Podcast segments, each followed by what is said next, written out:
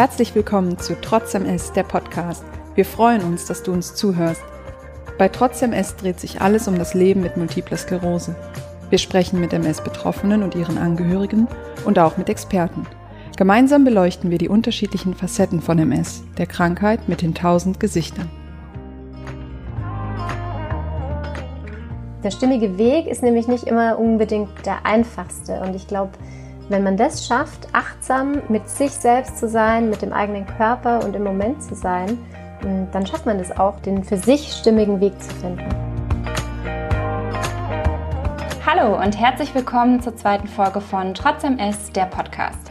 Ich bin Ronja. Mir heute leider nicht gegenüber, aber dafür digital zugeschaltet ist die liebe Ricarda. Hallo zusammen. Ja, in Zeiten von Corona ist das alles ein bisschen anders. Deswegen kann unser heutiger Gast leider nicht direkt bei uns sein, aber dank unserer tollen Technik können wir die Folge heute trotzdem aufzeichnen und freuen uns deswegen umso mehr, dass die liebe Andrea heute bei uns ist. Hallo, ich freue mich auch total, dass ich heute mit dabei sein darf. Andrea ist Yogalehrerin und hat selber multiple Sklerose. Und vielleicht kennen Sie ein paar von euch schon, weil Andrea auch als starke Worte-Bloggerin auf unserer Website von Trotzdem S aktiv ist. Oder vielleicht seid ihr sogar auch schon über ihren Instagram-Kanal gestolpert. Auf jeden Fall werden wir uns heute mit Andrea ganz viel zum Thema Yoga austauschen und sie wird uns erzählen, warum es für sie ja so unglaublich wichtig geworden ist und warum es auch gerade für MS-Betroffene ein wertvoller Begleiter sein kann. Liebe Andrea, vielleicht magst du dich auch gerade noch mal selber vorstellen und ein bisschen was zu dir sagen, damit die Zuhörer, die dich noch nicht kennen, ein bisschen was über dich erfahren. Ja, sehr gern. Ich bin Andrea, mittlerweile fast 39 Jahre alt und ich sage immer, ich wohne mit meinen zwei Jungs in Bayern, in Oberfranken. Meine zwei Jungs, das äh, sind mein Mann und mein fast neunjähriger Sohn. Ursprünglich komme ich aus Tirol und da sitze ich übrigens jetzt gerade auch in meinem alten Kinderzimmer und schaue hier schön auf das Kitzbühler Horn. Wir wollen aber noch ein bisschen mehr über dich erfahren und möchten mit dir gerne deswegen ein äh, spontanes Entweder-Oder-Spiel spielen. Das heißt, du bekommst von uns immer zwei Begriffe und gibst einfach aus dem Bauch heraus, wählst du den Begriff aus, der eher auf dich zutrifft oder der dir einfach mehr zusagt. Und genau, dann können wir dich noch ein bisschen kennenlernen. Bist du bereit? Jawohl. Prima, dann legen wir los. Morgenmensch oder Nachteule? Morgenmensch. Power Yoga oder Yin Yoga? Yin Yoga. Cowgirl oder Prinzessin? Cow-Prinzessin. okay, das fällt dir schwer, alles klar. Nur nichts verpassen oder genug ist genug? Genug ist genug. Rock oder Hose? Hose. Selbst kochen oder essen gehen? Essen gehen. okay, das war auch eindeutig. Vielen Dank, das war's schon zum kleinen Einstieg. Das ist immer sehr spannend für uns und auch für unsere Zuhörer. Andrea, wie war das denn bei dir? Wann hast du deine Diagnose Multiple Sklerose erhalten und mit welcher Form von MS lebst du? Die Diagnose habe ich damals 2006 erhalten und ich habe persönlich die schubförmige Form. Das heißt, nach jedem Schub hat sich eigentlich bei mir alles wieder sehr gut zurückgebildet, sodass ich fast symptomfrei in der Regel unterwegs bin. Und wie hat die MS dein Leben verändert oder wie lebst du mit deiner multiplen Sklerose? Also grundsätzlich muss ich sagen, lebe ich sehr gut damit. Also ich bin auch jemand, ich lehne sie nicht ab und vielleicht kann man auch noch dazu sagen, dass die Diagnose damals 2006 für mich nicht so der große Schock war, weil ich die Krankheit schon sehr lange kenne. Also meine Mama hat auch MS und äh, seit ich fünf Jahre alt bin und von daher bin ich mit der Krankheit groß geworden. Und als ich selbst die Diagnose bekommen habe, habe ich sie vielleicht sogar gar nicht ernst genug genommen und dachte, ach, ja, jetzt ein Ableger erwischt. Und meine Mama war immer ein großes Vorbild. Und ich wusste auch, dass man mit der Erkrankung ein gutes Leben führen kann. Von daher, ja, lebe ich auch mein Leben mit der MS, trotz der MS und ich würde sagen, dass sie mir eigentlich sogar den Weg bereitet hat oder immer wieder Hinweise gibt. Manchmal, hm, ja, würde ich mal fast sagen, heftige Hinweise. Manchmal nenne ich sie auch wie so eine gute Freundin, die einem ordentlich die Meinung sagt, auf die man vielleicht dann doch mal hören sollte. Jetzt hast du ja gerade schon angesprochen, dass deine Mama eben auch mit MS lebt. Das heißt, deiner Familie ist diese Erkrankung nicht unbekannt gewesen. Wie war das denn dann, als du die Diagnose auch noch erhalten hast? Wie ist deine Familie damit umgegangen? Für meine Eltern war es bestimmt ein bisschen schwieriger, weil als Eltern, als Mama, als Papa wünscht man dem Kind ja keine Erkrankung und auch keine chronische Erkrankung. Ich bin ja selbst Mama von einem fast Neunjährigen und wünsche ihm ja auch nur das Allerbeste, will ihn immer beschützen. Und von daher glaube ich, dass es für meine Eltern wirklich wesentlich schwieriger war als für mich. Aber wir gehen da eigentlich mittlerweile auch relativ gut um damit, denn MS ist ja die Krankheit der tausend Gesichter und nur weil ich jetzt auch die Diagnose habe, heißt es ja nicht, dass ich genau den gleichen Verlauf habe wie meine Mama und dass ich genau all dasselbe durchmachen werde wie meine Mama. Von daher, ja, hat sie ihre und ich meine und da gehen wir eigentlich relativ offen damit um und haben da unseren Weg gefunden damit. Und dein sonstiges soziales Umfeld, also unabhängig von deiner Familie, Freunde oder auch deine Yogaschüler, ähm, wissen die auch Bescheid äh, von deiner MS-Erkrankung? Ja, also ich bin ehrlich gesagt sehr, sehr offen mit meiner Erkrankung schon immer umgegangen, also auch mit den Symptomen.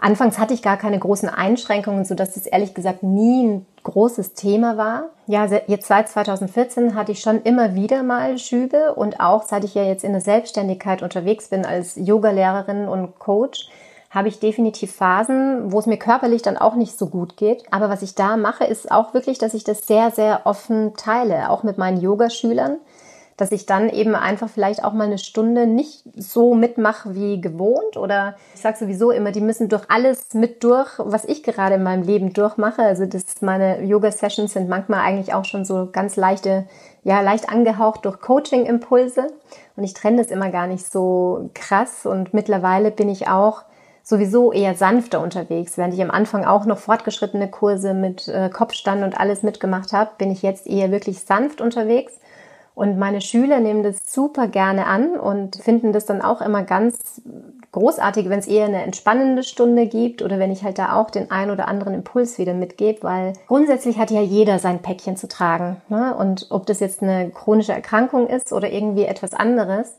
die können dann meistens ganz viel für sich auch wieder mitnehmen aus diesen Stunden, nicht nur aus den Übungen an sich, aus den Körperstellungen, sondern auch aus diesen Impulsen, die ich da immer meistens so reinspicke. Werden deine Kurse denn dann auch, ich sag mal, besonders oft von MS-Betroffenen oder anderen chronisch kranken Schülern besucht? Oder ist das 50-50-Verhältnis oder hast du mehr gut gesunde Schüler? Wie setzt sich das zusammen? Also ich würde sagen, es ist ein bunter Mix, wobei ich immer so diesen Begriff gesund und krank nicht so gerne mag. Denn also in meiner Yogalehrerausbildung habe ich ein ganz, ganz wundervolles Zitat gehört. Äh, und zwar, Gesundheit ist ein brillantes Lebensgefühl. Oder auch wenn man die Salutogenese ähm, und so sich anschaut, ne, irgendwie ist ja jeder krank oder auch gesund. Und ich finde immer dieses, ja, Gesundheit ist ein brillantes Lebensgefühl und das ist es, was ich in meinen Kursen eben auch vermitteln möchte. Also ich kenne halt die ein oder andere Technik aus dem Yoga oder auch aus dem Coaching, wo ich sage, das hilft mir, mein brillantes Lebensgefühl immer wieder zu aktivieren und hervorzuholen.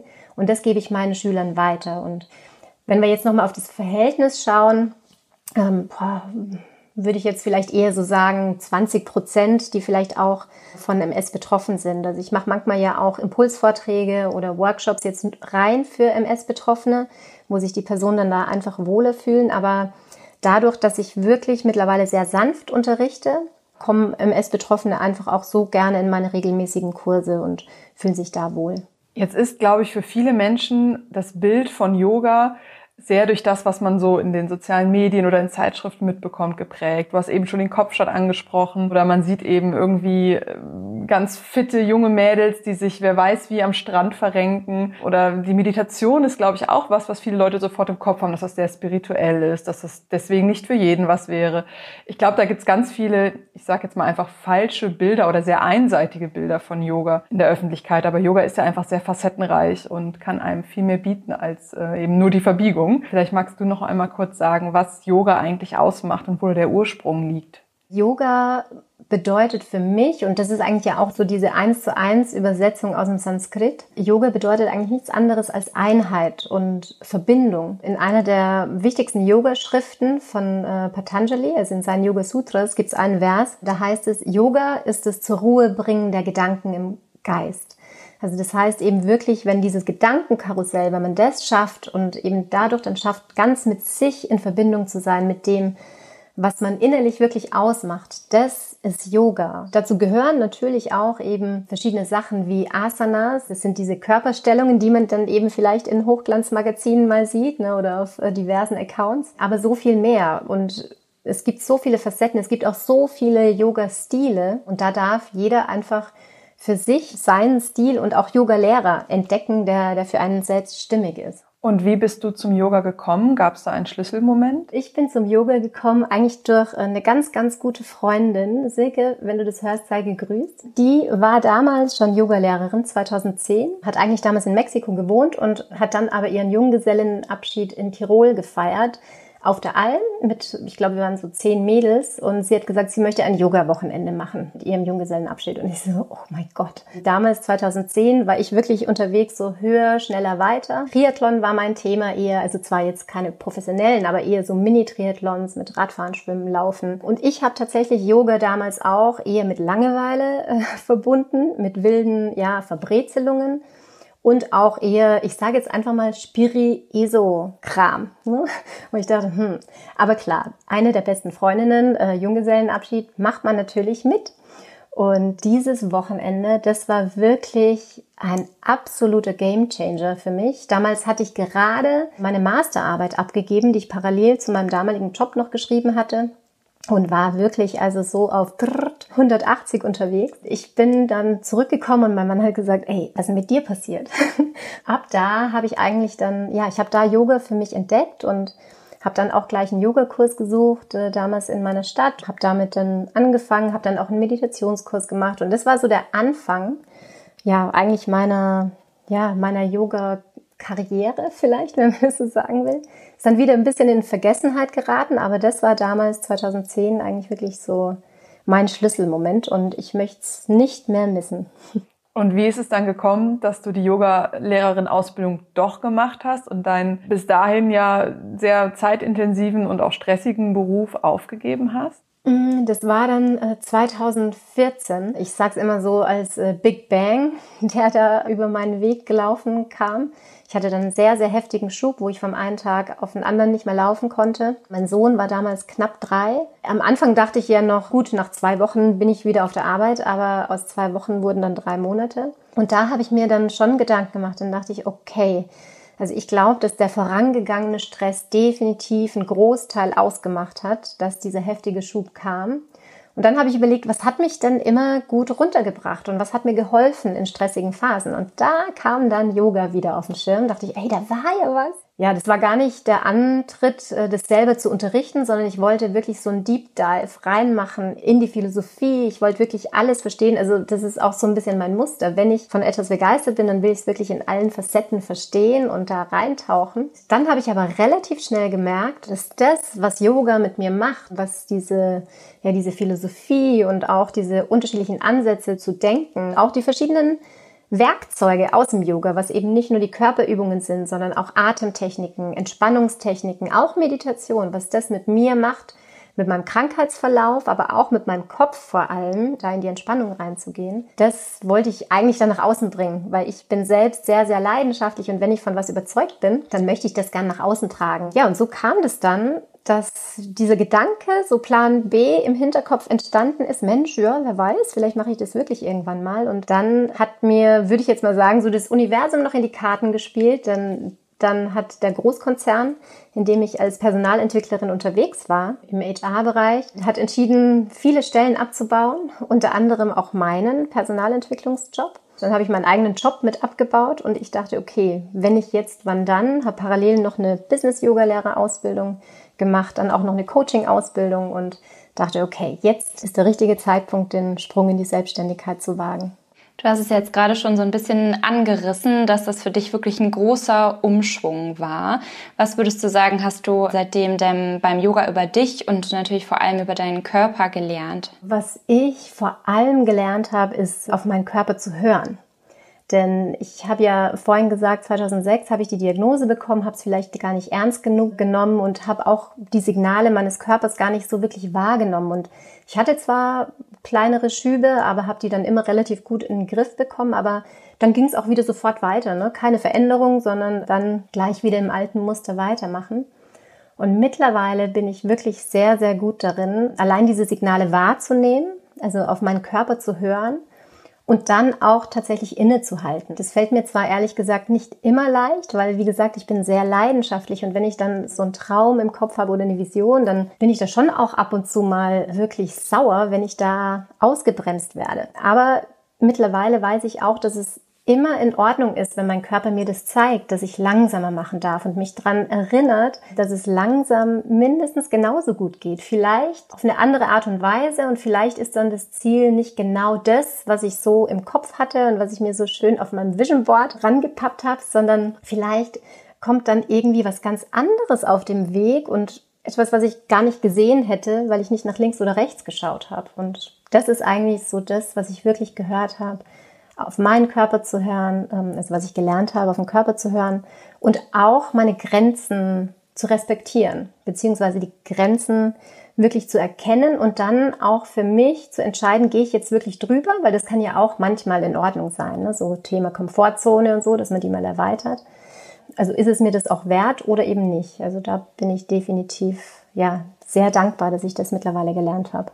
Du hast das Stichwort Grenzen jetzt gerade schon mal fallen lassen. Kann man denn als MS-Betroffene überhaupt Yoga machen oder so frei machen, wie man das vielleicht gerne möchte? Oder gibt es da manchmal Momente, Tage, Wochen, wo du sagst, heute klappt's nicht, da ist jetzt einfach meine Grenze erreicht und da muss ich jetzt einfach zurückstecken? Ja, auf jeden Fall. Aber da denke ich auch, das kann man gar nicht für die Allgemeinheit sagen. Jede Grenze ist anders und das ist eben auch genau das Wertvolle beim Yoga, dass die jede für sich entdecken darf und jeder auch für sich entdecken darf, welche Form von Yoga möchte ich für mich praktizieren. Also es kann durchaus auch sein, auch wenn ich eher mittlerweile sehr sanft unterwegs bin, kann es für den einen oder anderen auch super sein, sich mal voll auszupowern im Power-Yoga. Da ist aber eben dieses Wertvolle, wirklich die eigenen Grenzen, ja, sich daran zu tasten und auch wirklich zu beobachten und auch den Mut zu haben, die zu akzeptieren und auch die zu sehen und dann einfach für sich das finden, was einem gut tut. Aber definitiv bin ich der Meinung, dass jeder MS machen kann, also äh, MS machen kann, Yoga machen kann, also auch mit,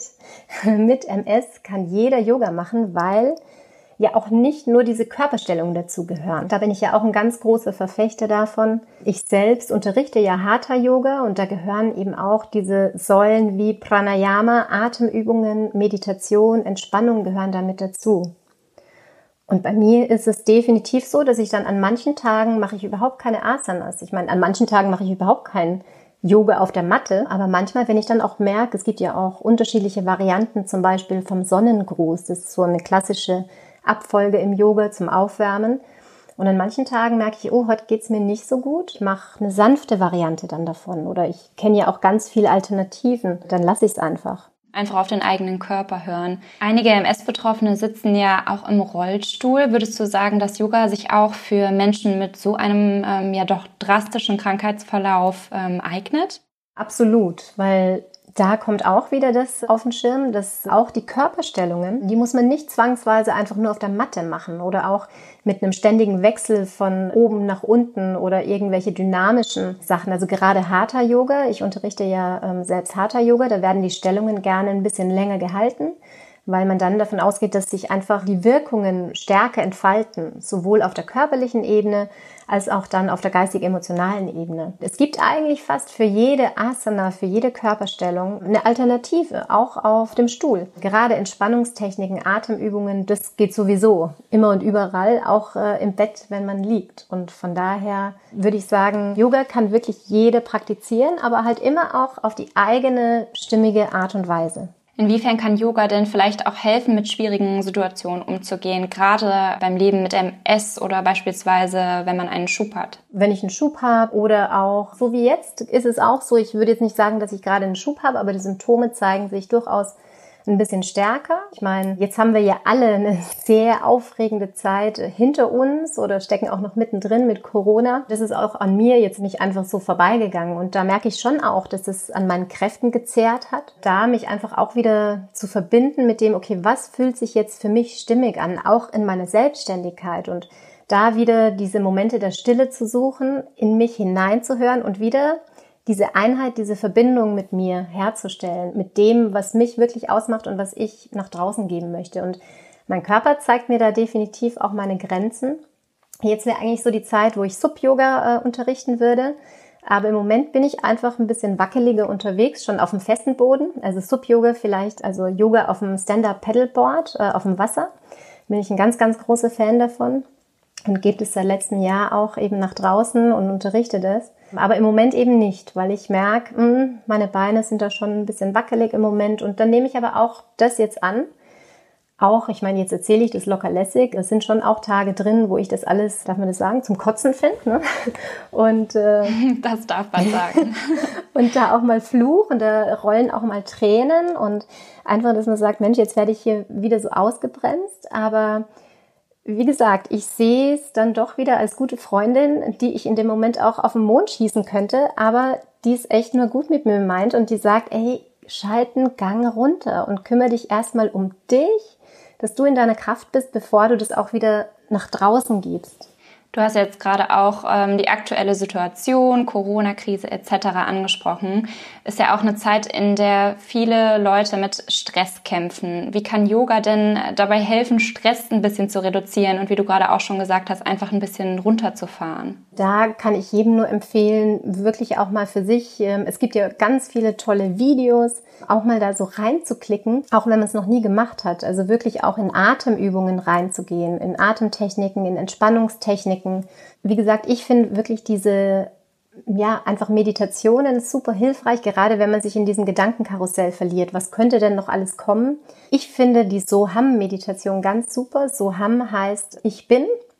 Und wenn man einfach nur die Augen schließt und dann vielleicht beim Einatmen ich und beim Ausatmen bin oder eben so haben. Und das dann vielleicht noch, dass man eine Tischplatte berührt oder das, wo man gerade sitzt, weil das bringt einen noch viel mehr in den Moment jetzt. Und das ist etwas, was mir ganz arg geholfen hat in der Zeit. Vor allem auch immer zu wissen, und ich glaube, da haben wir MSler schon immer mal so ein bisschen Vorteile, also gerade wenn man mit der Krankheit schon länger lebt, dass man weiß, dass einem all das stärker macht und dass man gestärkt auch wieder aus einer Krise hervorgeht und vielleicht aus einer persönlichen Krise, genauso wie jetzt aus einer globalen Krise. Also so sehe ich es zumindest. Also ich weiß, auch wenn es jetzt im Moment recht turbulent ist und auch bei mir mit Symptomen und so, weiß ich trotzdem aus der Erfahrung, dass ich gestärkt wieder herausgehen werde. Ich glaube, das ist auf jeden Fall eine Einstellung, die wir uns alle ein bisschen mitnehmen sollten, auch für die nächsten Wochen und Monate, auch ohne MS. Genau, jetzt kommen wir zu einem Buzzword, was, glaube ich, viele von uns schon mal gehört haben in den letzten Monaten oder sogar Jahren, und zwar das Wort Achtsamkeit. Kannst du vielleicht noch mal kurz erklären, was Achtsamkeit überhaupt bedeutet und welche Rolle Achtsamkeit im Yoga spielt? Wenn mein Mann zuhört, dann wird er bestimmt sehr lachen, weil mein Mann ist eigentlich der wahre Yogi unter uns. Der ist unglaublich achtsam, also ein absoluter Profi im Moment zu leben. Ich gehe immer mit dem Motto durch den Tag, lehre, was du lernen willst. Weil ich bin eher immer sehr zerstreut und mache hunderttausend Dinge gleichzeitig. Achtsamkeit ist eigentlich nichts anderes, als wirklich darauf zu achten, was man gerade tut, wo man gerade ist und idealerweise eben nicht hunderttausend Dinge gleichzeitig zu machen. Dann auch mit dem, was sich gerade zeigt, zu sein. Dann eben das nicht sofort wieder wegdrücken zu wollen, gerade wenn es vielleicht irgendwie gerade eine schwierige Phase ist oder vielleicht auch mal ein schwieriges Gefühl, sondern da einfach achtsam zu sein und zu sagen, was will mir das denn jetzt gerade sagen? Und im Yoga ist es so genial, weil eine Yogastunde, ja, dauert so klassisch zwischen 60 und 90 Minuten und wenn man jetzt zum Beispiel zu Hatha Yoga geht, dann ist es oft so, zumindest bei mir so, dass ich am Anfang mit einer Anfangsentspannung beginne und am Ende mit einer Endentspannung. Und ich weiß noch, bei mir war es damals so, dass ich, also als ich angefangen habe mit Yoga, dass ich am liebsten vor der Endentspannung rausgegangen wäre aus dem Raum, weil ich wusste, in dem Moment, wo ich mich jetzt auf die Yogamatte lege und nichts zu tun habe, kommen die 100.000 Gedanken. Und da aber auch zu sagen, okay, das darf sein, ich halte das erstmal aus. Das kann man nämlich dann auch trainieren. Das ist wie so ein, wenn man den Bizeps trainieren will, dann geht man auch immer wieder zum Training und dann wird er stärker. Und genauso kann man auch die Entspannung trainieren, aber eben auch diese Fähigkeit, achtsam im Moment zu sein, mit dem zu sein, was sich zeigt und dann einfach eben mit ganz viel Achtsamkeit zu überlegen, was ist denn dann der für mich stimmige nächste Schritt und stimmige Weg und schlag den einfach ein und mach den nächsten kleinen Schritt dahin. Inwieweit können wir denn alle und natürlich in diesem Podcast ganz besonders MS-Betroffene von einer achtsamen Lebensweise profitieren? Also ich würde sagen, den eigenen stimmigen Weg zu finden, weil achtsam im Moment zu sein erfordert manchmal wirklich auch ganz schön viel Mut. Und das auch auszuhalten, also auszuhalten mit Sachen, die eben gerade vielleicht nicht gut laufen. Und dann eben auch so ehrlich zu sich zu sein, was kann ich denn daran ändern? Also welche Möglichkeit habe ich jetzt in der Situation, ohne zu denken, der müsste oder die müsste. Ich denke, achtsam mit dem Körper umzugehen und auch in Dankbarkeit, auch wenn es vielleicht gerade schwierig ist, auch wenn man vielleicht im Rollstuhl sitzt, trotzdem kann man noch so viel.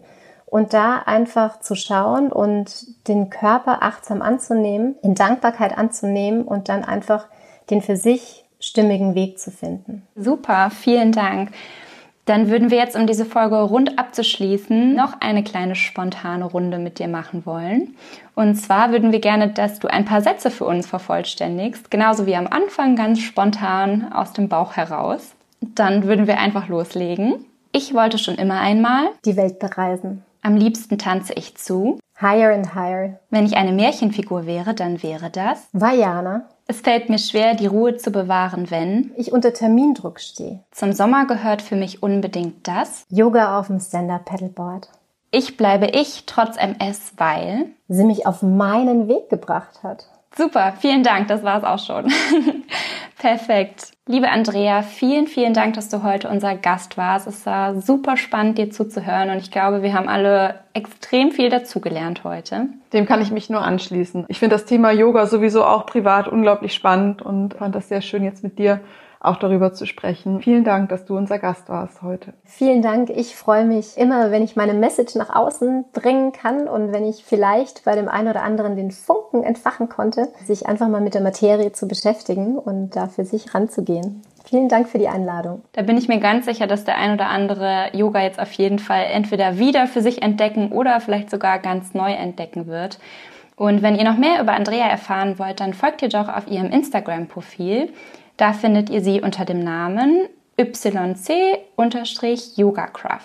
Genau, und Andrea hat auch einen eigenen Podcast, das können wir an der Stelle auch einmal sagen. Wenn ihr euch den anhören wollt, dann werdet ihr da auch auf jeden Fall auf ihrem Instagram-Profil fündig. Ja, schaut euch das doch einfach mal an. Dann könnt ihr Andrea noch ein bisschen weiter begleiten oder sie euch. Genau, ich freue mich auf jeden Fall über jeden, der mit mir in Verbindung geht, um wieder den Kreis zu Yoga und der Verbindung zu schließen und ja, wünscht allen ganz viel Achtsamkeit in ihrem Leben und vielleicht Spaß an Yoga. Vielen, vielen Dank, Andrea. Das war Trotz MS, der Podcast. Wir hoffen, du bist auch beim nächsten Mal wieder dabei. Bis dahin, schau doch mal auf unserer Website www.trotz-ms.de oder auf unseren Social Media Kanälen vorbei. Wir freuen uns auf dich.